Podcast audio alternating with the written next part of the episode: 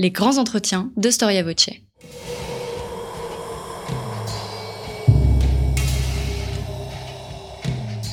Une émission de la rédaction de Storia Voce.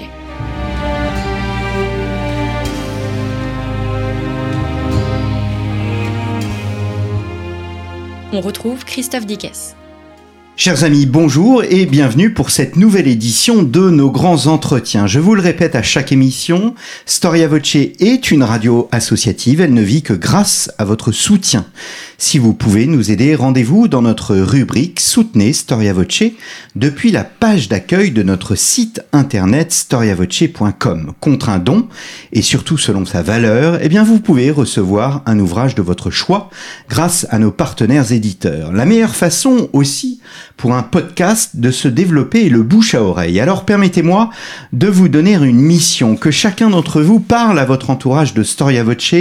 Si chacun d'entre vous fidélise ne serait-ce qu'un auditeur, eh bien vous seriez près de 100 000 à nous écouter chaque mois. Un grand merci d'avance. Storia Voce vous propose aujourd'hui de vous transposer entre les années 830 et les années précédant l'an 1000. Nous sommes à l'époque carolingienne et comme à toutes les époques, des procès mettent en scène les grands acteurs du temps. Les rois, bien évidemment, les papes et les prélats, qu'ils soient archevêques ou bien évêques.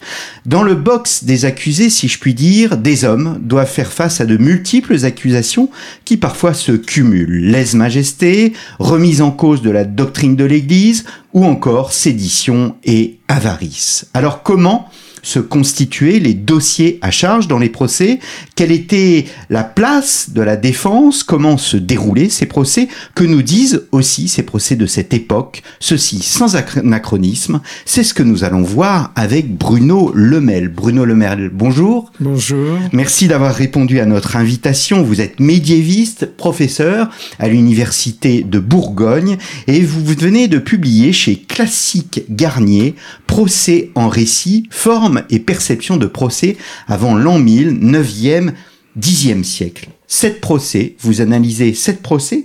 Quels sont les éléments qui ont présidé à ce choix, Bruno Lemel eh bien, c'est mon précédent livre qui s'intitulait Le gouvernement des évêques et qui est paru il y a quelques années, euh, dans lequel euh, j'avais euh, vu à quel point dans la conception du gouvernement, la justice était fondamentale, était prioritaire, on pourrait même dire, euh, et d'autant plus que nous sommes à une époque, euh, j'étudiais le XIIe siècle et le début du XIIIe siècle, une époque de renouvellement des procédures de justice, et alors j'avais euh, vu que dans ce procès, dans un des procès que j'étudie dans ce livre, Procès en récit, euh, et qui m'occupe presque la moitié, enfin qui occupe presque la moitié de l'ouvrage, qui est le procès de l'évêque Inkmar de Lan, euh, fait par son propre oncle, l'archevêque Inkmar de Reims, eh bien, j'avais vu des parentés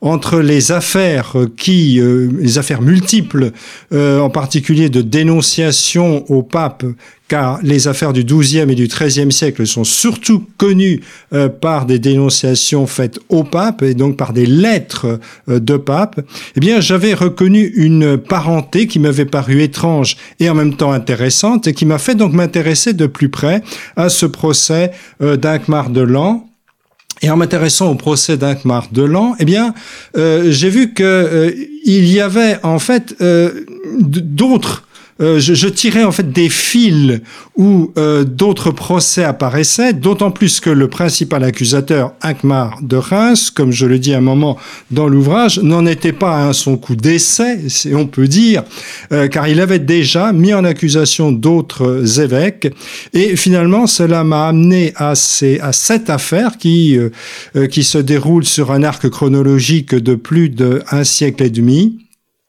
et qui ont toutes en commun euh, d'avoir euh, des textes, des récits euh, qui se reprennent ou dans une affaire on reprend les récits des, des précédentes, y compris dans la dernière on va reprendre des, des faits d'un procès contre un premier archevêque de Reims et en fait ce sont deux, deux procès d'archevêque de Reims qui vont pratiquement former l'arc chronologique de ce étudié dans ce livre. Hmm. Alors on ne peut comprendre ces procès sans avoir en tête les enjeux de pouvoir, ce que vous évoquiez au début, le pouvoir de l'évêque. Est-ce que ce sont les ancêtres de ce que l'on appellerait les procès politiques? Alors, cela a été en effet un de mes arguments, essayer de montrer que ces procès politiques et religieux euh, que l'on a l'habitude de considérer, euh, dont on a l'habitude de, considérer que les premiers sont de, euh, de la fin du Moyen Âge, finalement, on peut remonter beaucoup plus haut parce que ils impliquent la royauté, ils impliquent des rois, ils impliquent le pape, ils impliquent des, de très hauts prélats, des, des, archevêques, des évêques, et les enjeux sont à la fois des enjeux politique, ecclésiologique, euh, économique également d'ailleurs, et surtout des enjeux de doctrine. Et euh, pour toutes ces raisons, euh, euh, il m'a paru évident, et je crois qu'il est assez facile de le montrer finalement, enfin en tout cas c'est tout l'objet du livre, euh, que ces procès peuvent être qualifiés de procès politico-religieux. Hmm. Alors on s'attache beaucoup aux sources sur Storia Voce.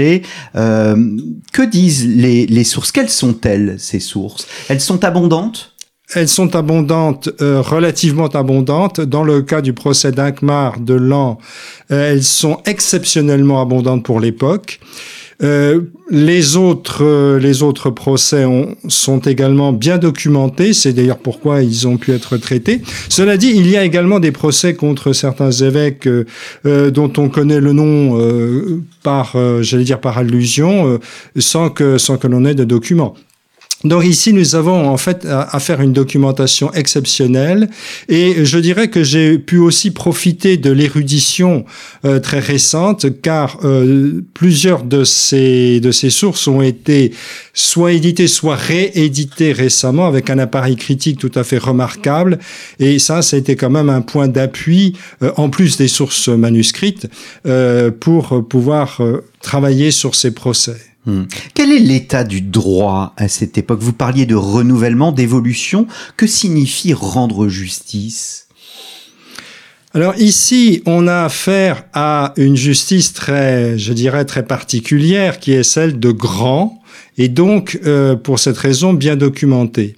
il faut bien dire que pour l'époque carolingienne et globalement avant l'an 1000, euh, on dispose surtout euh, de textes normatifs, c'est-à-dire de textes de droit, beaucoup plus que euh, de de documents circonstanciés. Voyez, les documents circonstanciés, c'est-à-dire qui évoquent vraiment des affaires dans le dans, leur réalité concrète, on va en avoir à partir du XIe siècle.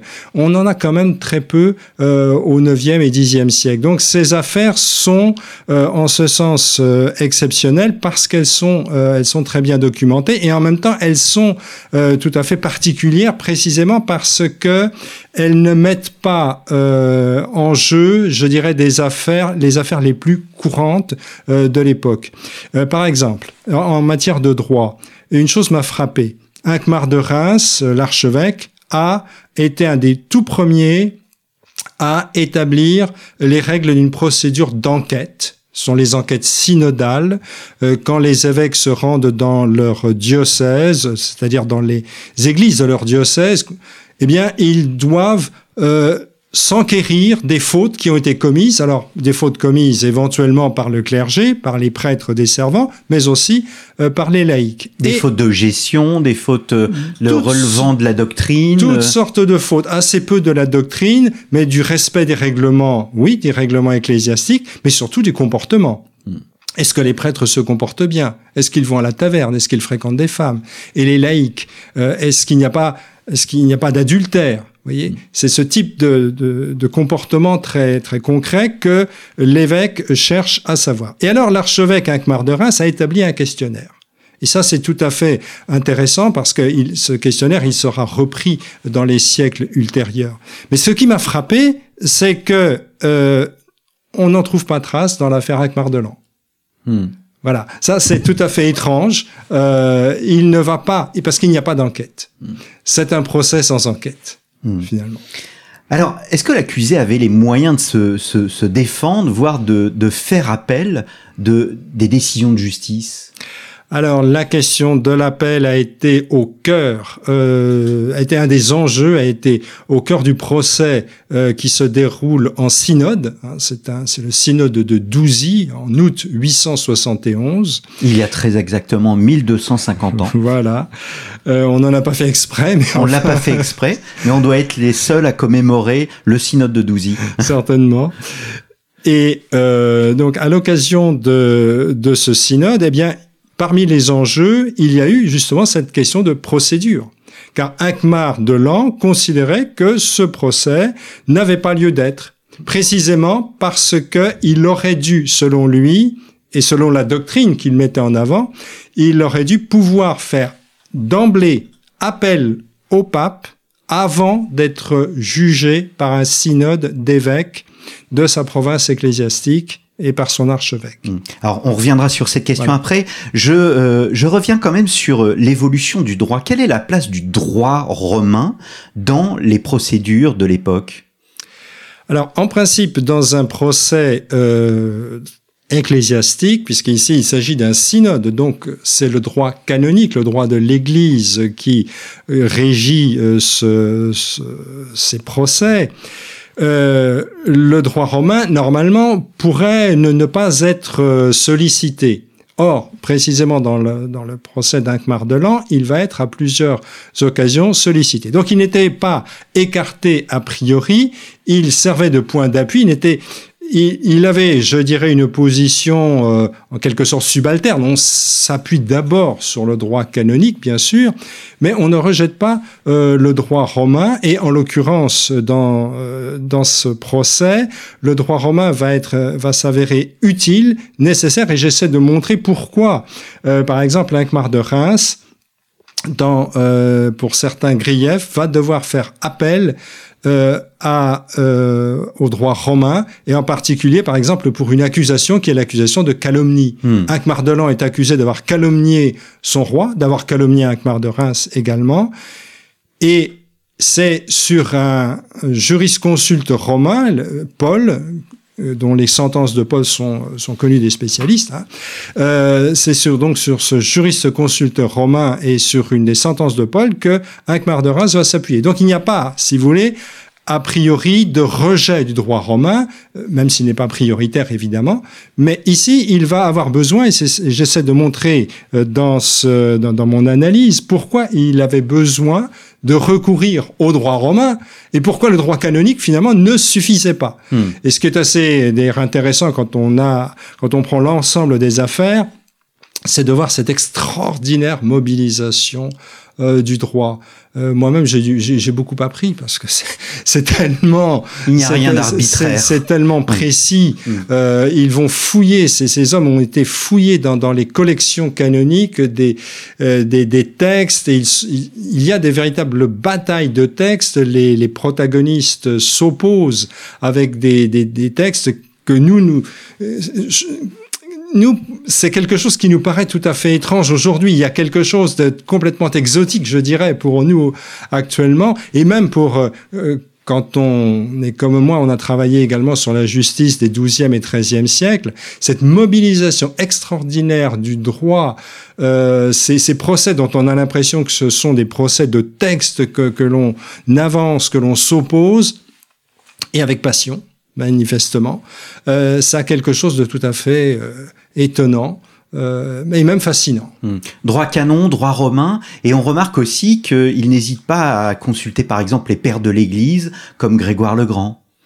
Alors, les pères de l'Église, d'une certaine façon, font aussi partie du droit, parce que dans le droit de l'Église, bon, il y a bien sûr bon, l'Ancien et le Nouveau Testament, mais il y a aussi les pères de l'Église qui, qui sont un des fondements euh, scripturaires, et donc on, fait appel à eux. Euh, on fait appel aux décrétales des papes, et puis aussi aux fausses décrétales, mais ça, c'est voilà, une question d'ailleurs également un, des enjeux fondamentaux.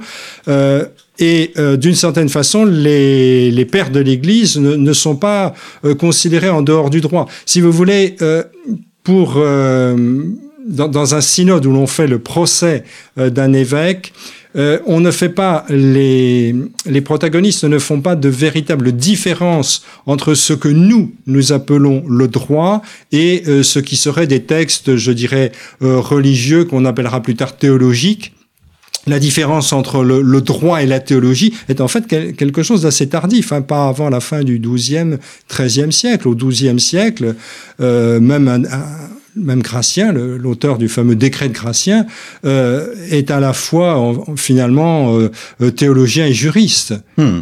Alors vous avez fait le choix de centrer avant tout votre propos sur le procès d'Inkmar, euh, évêque de Lan, contre son archevêque Inkmar de Reims, qui n'est autre que son oncle en fait. Qui sont avant tout ces deux personnages? Nous les évoquons depuis le début de cette émission.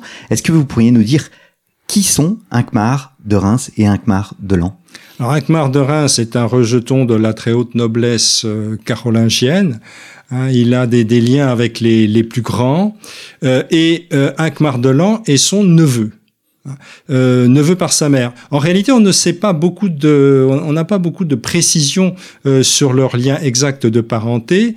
Euh, simplement, on sait qu'Inkmar de Lan euh, est le neveu d'Inkmar de Reims et qu'Inkmar de Reims a tenu à l'éduquer lui-même en lui offrant une collection canonique qu'il avait, euh, qu'il avait composée lui-même à l'intention de son neveu. Il constate que ce neveu est brillant et euh, c'est pourquoi d'ailleurs il va, euh, il va en faire un évêque très tôt, beaucoup trop tôt d'ailleurs si on se réfère aux règles du droit canonique, parce qu'il n'avait pas 30 ans. Il devait avoir environ 20 ans.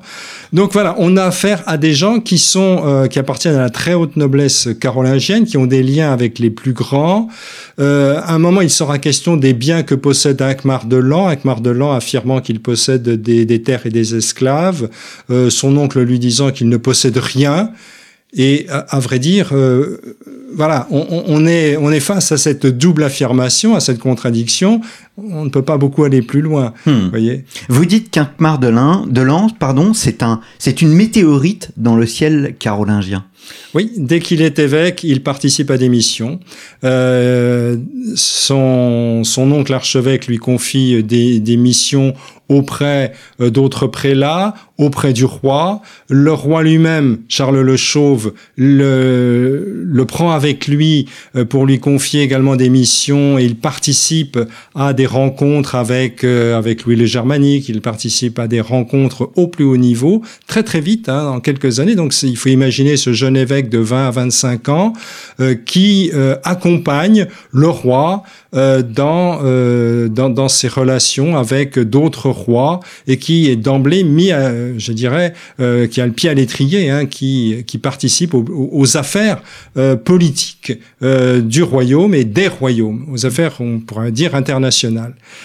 Alors, religieux et politiques sont imbriqués tout le procès le, le, le, montre. Qu'est-ce qu'on reproche exactement à euh, Inkmar de Lan Alors j'ai dénombré euh, 23 griefs au, beaucoup. au synode de, de, de Douzy euh, et encore 23 griefs. Bon, certains sont, sont, sont très très proches.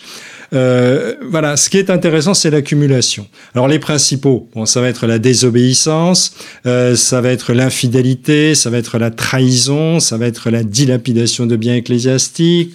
Celui-ci n'est pas forcément mis en avant dans ce procès, mais il en fait partie.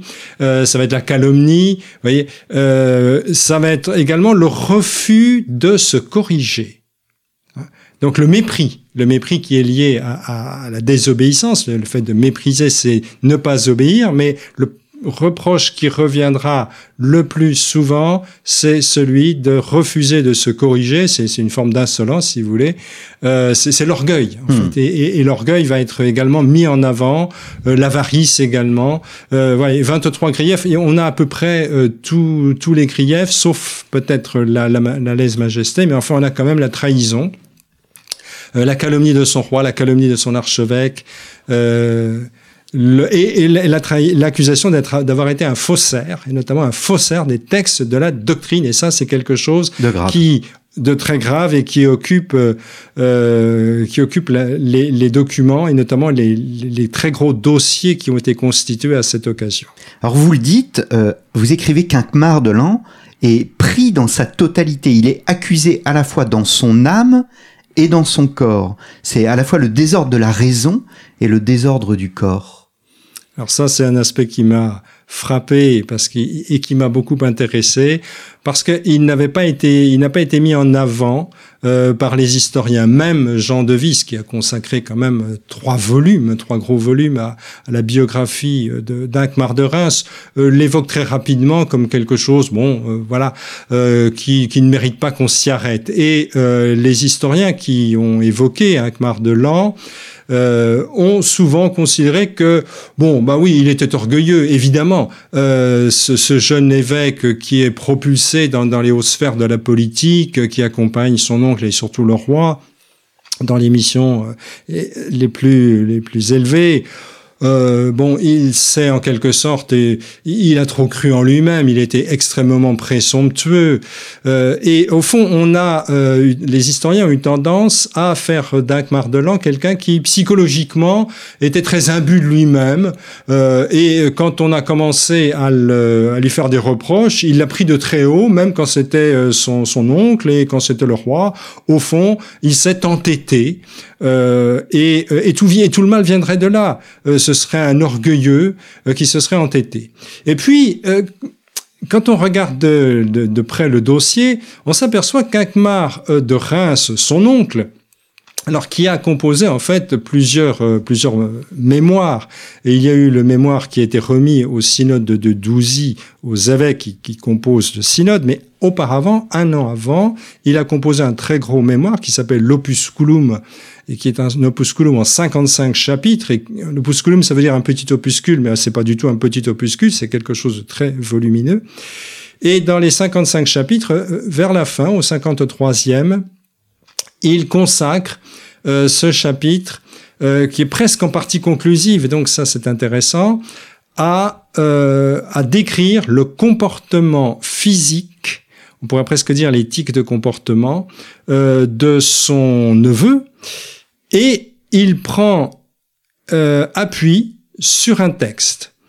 Et c'est la première fois qu'un auteur chrétien prend appui sur ce texte. Il, alors il cite explicitement Grégoire de Nazianze, qui avait été le contemporain de l'empereur Julien l'Apostat. Et euh, Grégoire de Nazianze, dans un texte intitulé Contre Julien, contre Julien l'Apostat, dresse le portrait de Julien l'Apostat. Et Akbar de Reims reprend ce portrait. Alors, premièrement, il est, je le répète, et ça, ça m'a paru très important, il est le premier auteur à le faire. Il sera un des rares, même à le, citer. Par la suite, euh, euh, deux, trois auteurs vont citer ce texte, mais très rapidement, et d'ailleurs en référence à Akmar de Reims. Et Akmar de Reims va comparer son neveu à Julien l'Apostat on fait quand même remarquer que c'est très grave, parce que Julien l'Apostat, l'empereur apostat, l'empereur qui a voulu euh, remplacer, qui a voulu mettre euh, fin au christianisme pour remettre en scène le paganisme, bon, c'est quand même faire cette comparaison, c'est tout de même très grave. Oui, Julien, Julien, c'est le pouvoir temporel, alors que Inkmar de l'Ain, c'est le pouvoir spirituel. Il s'agissait d'un empereur qui était, euh, qui, aurait dû maintenir le, christianisme dans l'Empire romain et qui, et qui a voulu rétablir le, paganisme et qui donc a infligé euh, des, euh, enfin, qui a cherché à fermer des, des, écoles chrétiennes, qui a cherché à mettre un terme au, au christianisme. Et donc, effectivement, il compare, un évêque aux actions d'un empereur païen, finalement, qui s'est apostasié, puisqu'il il a d'abord été, chrétien. Et il décrit son comportement. Alors, son comportement, ce sont des choses telles que sa façon de marcher, sa façon de rire, il, a une façon de rire très particulière. Euh, il a une façon de rouler les yeux très particulière. Il a une façon de parler euh, de manière saccadée. Il est capable de dire tout et son contraire en, en, quelques, en quelques secondes. Il dit une chose et puis tout de suite son contraire. Vous voyez, il y a des traits physiques de comportement euh, qui euh, donc qui sont empruntés à Grégoire de Nazianze, qui sont empruntés au portrait de Julien Le Postin, et euh, de Reims dit mais il est pareil. Alors il s'appuie également d'ailleurs sur Grégoire le Grand pour décrire un comportement, mais c'est quand même ce portrait de Grégoire de Nazianze qui, qui est tout à fait intéressant. Portrait de Grégoire de Nazianze qui, je le dis au passage, est considéré comme euh, une description, la description d'un témoin, car effectivement Grégoire de Nazianze a connu dans sa jeunesse le futur empereur Julien l'Apostat. Et en réalité, on retrouve quelques traits de comportement qui sont dans hmm. l'Ancien Testament et donc, vous voyez, il y a une sorte de, de fil rouge, de, de, parenté, voilà, qui, qui, part de l'Ancien Testament, euh, qui va être euh, euh, en partie employé pour décrire Julien l'Apostat et qui est repris pour décrire le comportement de notre évêque Inquemar de Et alors donc Inquemar de Reims considère que c'est pas quelque chose de comment dire, c'est lui-même qui le dit, euh, c'est pas quelque chose d'à côté, c'est pas un grief en plus, c'est pas un grief qui s'ajoute aux autres griefs. Il est vicié dans son âme, au plus profond de son âme.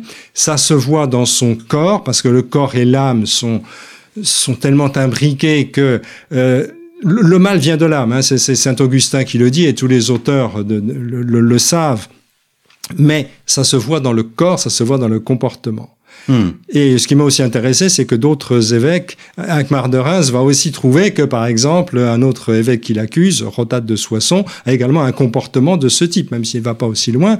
Il, va dire, ouais, c'est un dément, et il va décrire également un comportement de, de ce type. Donc, la question du comportement physique visible, euh, une manière d'être déréglé, d'être désordonné dans son comportement, euh, ça, c'est quelque chose qui m'a paru, euh, qui ne m'a pas paru secondaire, parce que les Akmar de Reims considère que c'est fondamental. Ça prouve qu'au fond de son âme, euh, cet homme est vicié. Hmm. Et ce qui est paradoxal, c'est que c'est quand même lui qui l'a éduqué. Hmm. Alors justement, on y reviendra, mais vous montrez bien qu'Inquemar de Reims doit convaincre de la culpabilité de son neveu. Il doit, je vous cite, déployer un effort considérable afin d'emporter l'auditoire dont on aurait tort de croire qu'elle était acquise. Et d'ailleurs, il y a d'autres affaires, sur les six autres affaires que vous présentez, il y a des, des réhabilitations. Il y a l'opusculum, vous en avez parlé, il y a aussi le libellus euh, expo Tulationis, euh, je ne sais si je prononce bien. Est-ce qu'il y a un fil rouge dans l'ensemble de ces accusations? C'est dévoyer la doctrine? Alors la question de la doctrine, on la retrouve dans, tout, dans tous les procès. Oui, elle est, on, de même qu'on retrouve plusieurs griefs. L'intérêt de ces procès, c'est euh, que euh, il y a une accumulation de griefs. Bon, quand, on a 23 griefs pour accuser un Mardelan, c'est qu'il y a une accumulation de, de griefs et en soi, cette accumulation, elle est intéressante. Donc ça, je dirais que c'est un fil rouge, effectivement. Euh, alors pourquoi, je, reviens à votre question, pourquoi est-ce qu'au fond on aurait tort de croire que euh, bon ça c'est un c'est, c'est, un avis de l'historien que je suis en regardant cette, cette affaire. Alors effectivement les, les évêques qui participent au synode de Douzy étaient manifestement euh, dans le camp d'Inkmar de Reims le problème, c'est que c'est un synode. Le problème, c'est que le pape euh, n'est pas d'accord avec le fait que euh, ce synode juge en premier euh, Inc. même si le pape, qui est Adrien II, va se raviser et va accepter les conclusions du synode. Euh, il n'empêche que euh, ils savent que le pape n'est pas favorable à, à, la procédure qui consiste à juger en premier. Et puis il y a surtout tous les autres prélats de la chrétienté occidentale. donc il fallait Également, il fallait convaincre les prélats qui étaient présents euh, que ce, euh, que ce procès était juste dans la procédure, qu'il était juste dans les accusations qui étaient portées. Et un des points clés, ça a été quand même la doctrine. Euh, de Reims a besoin de montrer que la doctrine a été euh, pervertie par son neveu Ankmar de Lan. Et cette question de la doctrine, on va la retrouver dans les autres procès c'était certainement ce qui pouvait le mieux euh, emporter la conviction euh, des, prélats qui étaient euh, présents à Douzy, même si euh, on a effectivement la, la, la, très désagréable impression, ça, ça, ça, crée un malaise, la très désagréable impression que ces prélats, au fond, euh, d'avance savaient qu'ils allaient, ils allaient condamner euh, Mardelan, parce qu'ils n'auraient pas été convoqués à ce synode euh, dans, dans, les conditions où ça se passait. Alors bon, que, on ne va pas ici reprendre ces, tous ces événements qui sont qui sont très complexes, mais dans les conditions où ça se passe, il était évident euh, que Mardelan devait être condamné, mais il fallait de bonnes raisons pour ça. Il fallait que ces prélats puissent ensuite aussi se défendre, dire et puissent dire, mais voilà, euh, quelles sont les, les raisons, les arguments, les griefs fondés, les griefs fondés sur lesquels, euh, à partir desquels nous avons pu euh, le condamner. Est-ce que Inkmar Delan, par son comportement, remet en cause l'ordre social, remet en cause la hiérarchie et au fond le, le salut de la communauté? Il remet en cause la hiérarchie, cela, mais du point de vue d'Inkmar de Reims.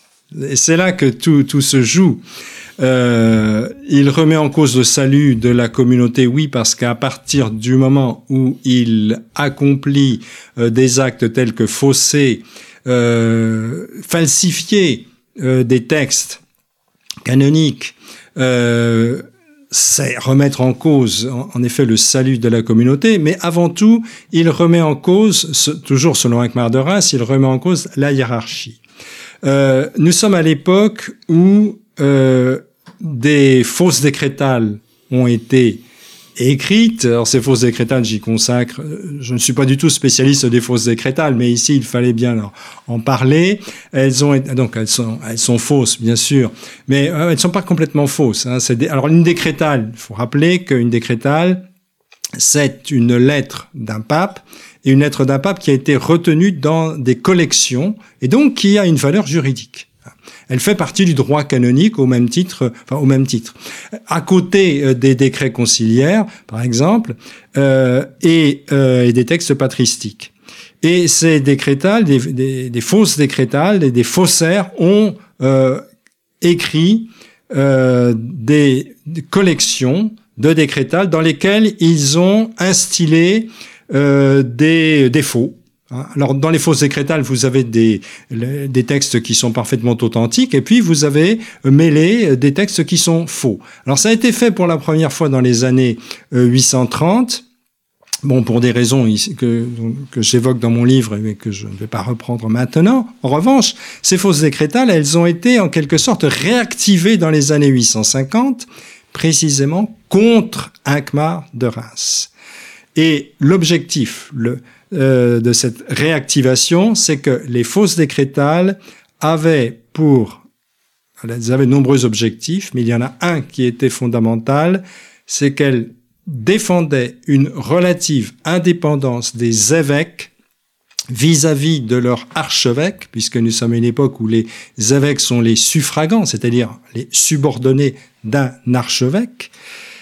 Et d'ailleurs, du coup, elles prennent appui également sur le, sur le pape, et par exemple, dans les fausses décrétales, il y a la description de la procédure où il est dit que euh, dans, lorsque un évêque est mis en cause, eh bien, c'est le pape qui, en premier, doit connaître l'affaire. Donc, vous voyez bien à quel point c'est un enjeu fondamental dans ces procès et à quel point un évêque comme Inkmar de Lan, qui s'appuie sur les fausses décrétales, avait intérêt à les mettre en avant parce que euh, les fausses décrétales, précisément, allaient dans, dans son sens affirmer une indépendance par rapport aux archevêques, par rapport au roi également, sur la question de la gestion des biens ecclésiastiques.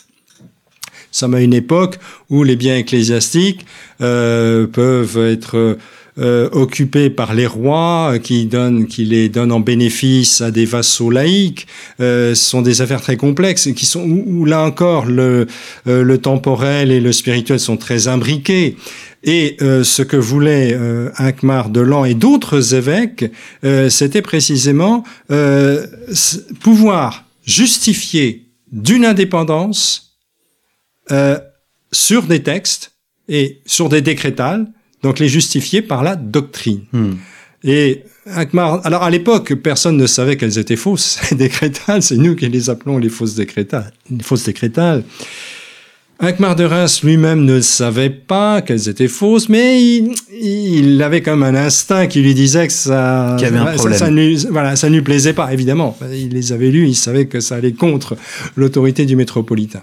Donc, euh, vous voyez, Inkmar de Lan a, euh, et je crois que ça a été quand même un des griefs fondamentaux, euh, sans doute un des, des, plus, forts, euh, si on voit d'ailleurs le nombre de fois où Inkmar de Lan est accusé d'avoir falsifié euh, des textes, d'avoir fait des citations tronquées ou d'en avoir rajouté, d'en avoir oublié, d'avoir fait des coupures, etc. ça a été la question de la doctrine, de, la fidélité à la doctrine a été fondamentale dans ces procès. Hmm. Est-ce que Inc Delan bénéficie de soutien, Il a de soutien politique, de soutien religieux d'autres évêques qui pourraient se dire ben, je vais me retrouver dans la même situation peut-être vis-à-vis d'Inc de Reims ou bien d'autres évêques, euh, d'autres euh, d'autres archevêchés? Alors, euh, on le sait surtout après son procès, on comprend euh, qu'il a bénéficié en effet de soutien. Euh, alors dans son dans son diocèse même, euh, apparemment, le clergé été partagé. Euh, certains, certains de ses subordonnés, donc des, quand même des dignitaires de, de l'Église, euh, ont manifestement été euh, euh, l'ont lâché en quelque sorte D'autres euh, ont préféré se taire et euh, bon, on laissait, on laissait passer leur âge. Mais lorsque le, le procès euh, est terminé, lorsque un Mardelan est destitué, donc l'objectif du procès, hein, c'était de destituer. Euh, Il n'aura pas de peine? Mardelan de c'était c'était déjà une peine euh, de le destituer de sa charge. Euh, Mais de, peine physique, je veux dire. Alors, il n'y a pas de peine physique euh, au début. Enfin, au synode de Douzy, il n'y a pas de peine physique. En effet, euh, le synode des évêques n'ont pas voulu condamner physiquement par une peine physique. Ils ne le pouvaient pas. D'ailleurs, l'Église ne verse pas le sang. Hmm. Et, et, en fait, il, apparemment, il est Bon, il y a beaucoup de choses qu'on ne, qu'on ne sait pas. Hein. Si vous voulez, il y a des silences dans les sources. Mais on sait qu'en 873, il est arrêté, mais cette fois par Charles le Chauve, et là, on passe dans le domaine euh, du pouvoir laïque. Donc deux ans après le procès euh, Deux ans après le procès, il est arrêté. Il est arrêté parce qu'il est accusé de complicité, alors cette fois très politique, avec des, euh, avec des hommes qui ont combattu, le, qui ont combattu Charles le Chauve, à commencer par Carloman, son son fils Carloman, qui avait des complices. Il a été également, euh, il, aurait été, euh, Ankh-Mardelan aurait été également complice de, du roi Lothaire. Et donc, vous voyez, il y, a des, implications très politiques. Il aurait été donc infidèle à son roi, il aurait fomenté des séditions même avant 871 et il continuerait après 871, d'où l'arrestation en 873. Et euh, et la mutilation, puisqu'il est aveuglé en 875 sur l'ordre euh, de Charles le Chauve. Donc là, il y a bien une peine physique, c'est Charles le Chauve euh, qui le fait aveugler. Et alors précisément à cette époque, euh, ou plutôt dans les, donc je suis dans les années qui suivent le procès, parce que c'est là que pour nous des choses vont s'éclairer. Euh, Charles le Chauve meurt, puis Inquemar de Reims, bon, qui est déjà très vieux à cette époque, est mis en cause. Euh, et, euh, et, là, on voit que euh, Mardelan avait des soutiens. Alors, plusieurs indices nous le montrent auparavant. En Lotharingie, donc euh, euh de mon actuelle Lorraine, hein, euh, en Lotharingie, dans l'Empire, manifestement, il y a des évêques qui lui sont favorables, et ça, on le saura donc après. de même qu'on saura après que certains membres du clergé qui ont attaqué cette fois Ankmar de Reims, une fois que le protecteur Charles le Chauve n'est plus là, le pape a également changé. c'est un nouveau pape, c'est Jean VIII.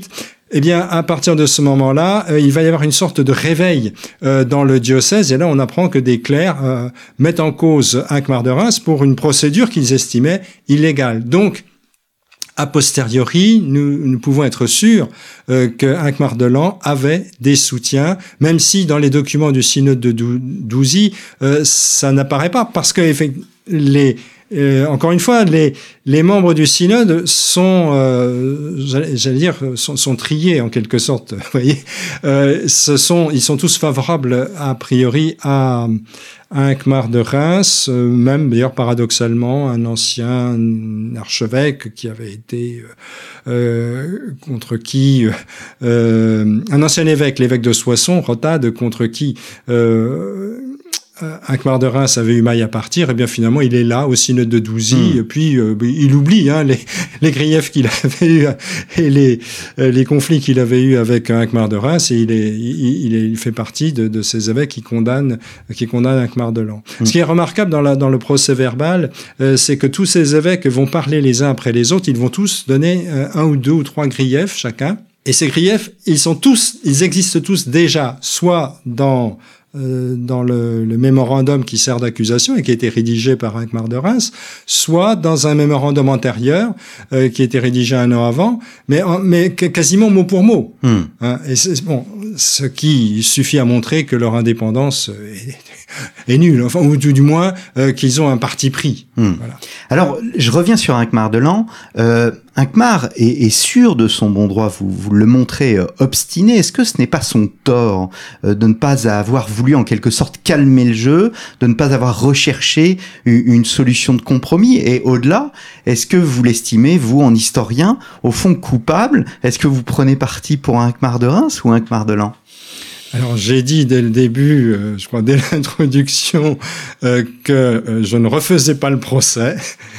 Vous voyez, mon but n'est pas de refaire le procès, mon but est d'essayer de comprendre comment les gens de l'époque interprétaient les choses, interprétaient le réel, vous voyez, et comment ils en parlaient. Et ces récits, précisément, sont une manière pour, alors pour l'historien de comprendre comment eux euh, lisaient les choses, mais comment également ils agissaient. C'est pas seulement dans interpréter, c'est pas seulement se représenter quelque chose, c'est aussi agir, hein, c'est aussi performatif. Voyez. Hmm. Euh, donc moi c'est ça qui m'a intéressé. Je ne, je ne cherche pas à refaire le procès. Euh, Jean Devis, lui, l'avait fait. Hein. Jean Devis c'était euh, bon clairement Jean Devis, c'est l'historien, c'est le, grand le grand spécialiste qui en 1976 a fait. Bon, on, on, ne peut pas l'éviter. Hein, c'est il est incontournable. Hmm. donc Jean Devis a, a écrit une, enfin un, un, livre en trois tomes voilà, euh, sur un Kmar de, Reims, de Reims, qui fait autorité. Qui fait qui fait autorité parce qu'il foisonne de, de, de détails de renseignements. Il est extrêmement utile et important. Euh, lui, ben, il avait quand même tendance à prendre parti pour pour Akmar de Reims, même si à la fin il avoue qu'il ne l'aimait pas. D'ailleurs, c'est ça qui est intéressant. C'est toujours disponible, je crois, chez euh, chez, chez Drose. Est-ce que qu'est-ce que nous dit ce procès pour l'avenir, c'est-à-dire pour les 11e, 12e, 13e siècles? Est-ce que ce sont les prémices d'une évolution à la fois juridique, d'une évolution euh, ecclésiologique, des structures de pouvoir au sein de l'Église?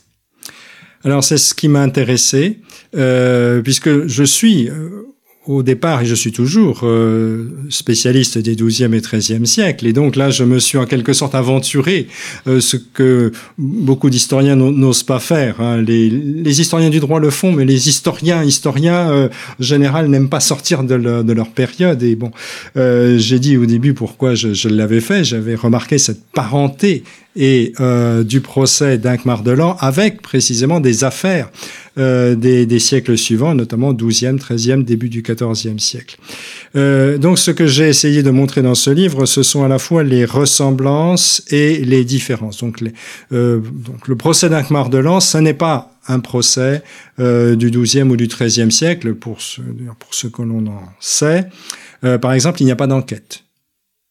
Il n'y a pas d'enquête. Il y a bien des témoins qui parfois sont mentionnés, mais il n'y a pas d'enquête.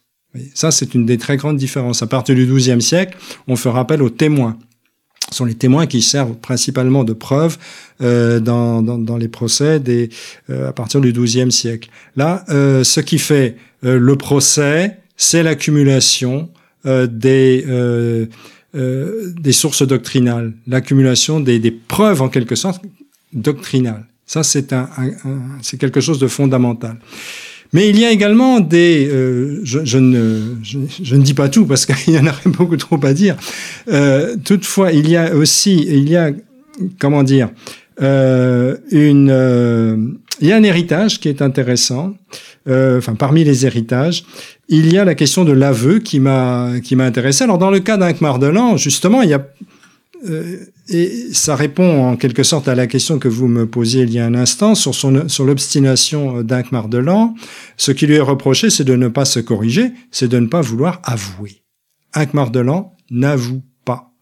Euh, alors qu'un siècle plus tard, euh, un, un, archevêque de Reims, qui est Arnoux de Reims, il avouera ou un autre archevêque de Reims au début de la période, et bon de, euh, de Reims, avoue également ses fautes.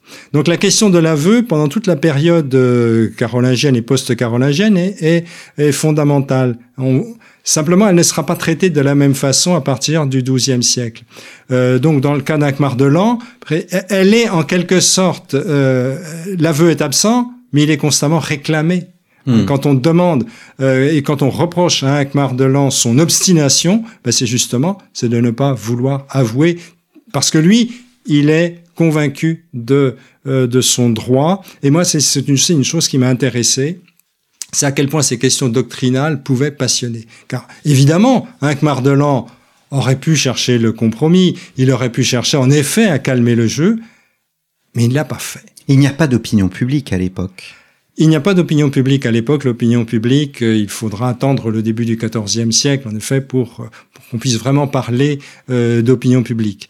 Ce qui ne veut pas dire que on est qu'on est complètement indifférent, parce qu'il va bien falloir, quand on destitue un archevêque, un archevêque de Reims, quand même, il y a les fidèles. Hmm. Hein, et parmi les fidèles, il y, a des, il y a des gens, il y a des nobles, il y a quand même des gens de... Vous voyez, euh, bon, il va bien falloir le justifier. C'est comme ça aussi que j'ai commencé, euh, j'ai commencé mon livre en disant, vous voyez, alors à propos d'Arnoux de Reims, euh, les, les, les, évêques en synode sont, sont quand même se, se, posent la question de savoir comment ils vont pouvoir euh, annoncer la, la destitution euh, de, de l'archevêque.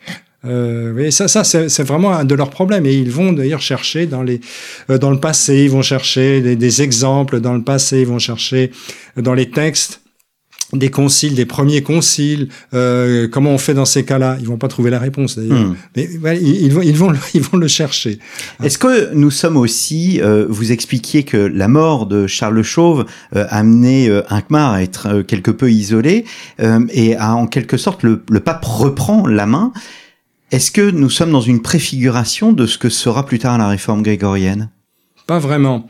Euh, on... La préfiguration de la réforme grégorienne, on va surtout la trouver à la fin du Xe siècle, et c'est pourquoi d'ailleurs j'avais traité, c'est une des affaires que je traite, c'est celle de Abon euh, de Fleury, euh, où là on a vraiment euh, une on a tous les ingrédients, je dirais, de la réforme grégorienne, mais l'époque carolingienne est quand même une époque très différente, tout à fait spécifique.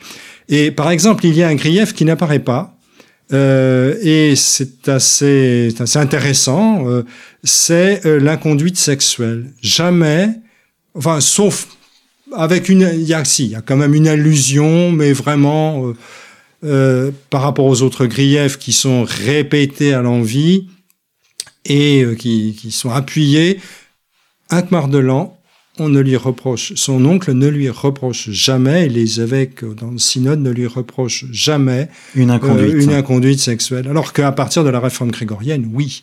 Euh, et dans les, alors ça ne sera pas systématique, mm. mais dans les reproches, dans les dénonciations euh, des prélats par les papes à partir du milieu du, euh, du XIIe siècle, la reproche le reproche d'inconduite sexuelle euh, sera de plus en plus fréquent, en particulier sous Innocent III entre 1198 et 1216. Alors là, c'est quelque chose qui va venir très souvent et de même dans les procès futurs.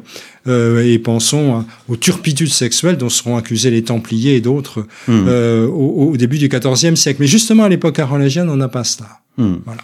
Eh bien, merci beaucoup Bruno Lemel d'être venu à notre micro. Procès en récit, forme des perceptions de procès avant l'an 1000, 9e, 10e siècle. Un livre paru euh, chez Classique Garnier. Merci beaucoup. Merci, c'est moi qui vous remercie. Il me reste à vous remercier, chers auditeurs, pour votre fidélité et je vous donne rendez-vous la semaine prochaine pour un nouveau numéro de nos grands entretiens. Je vous souhaite une excellente semaine.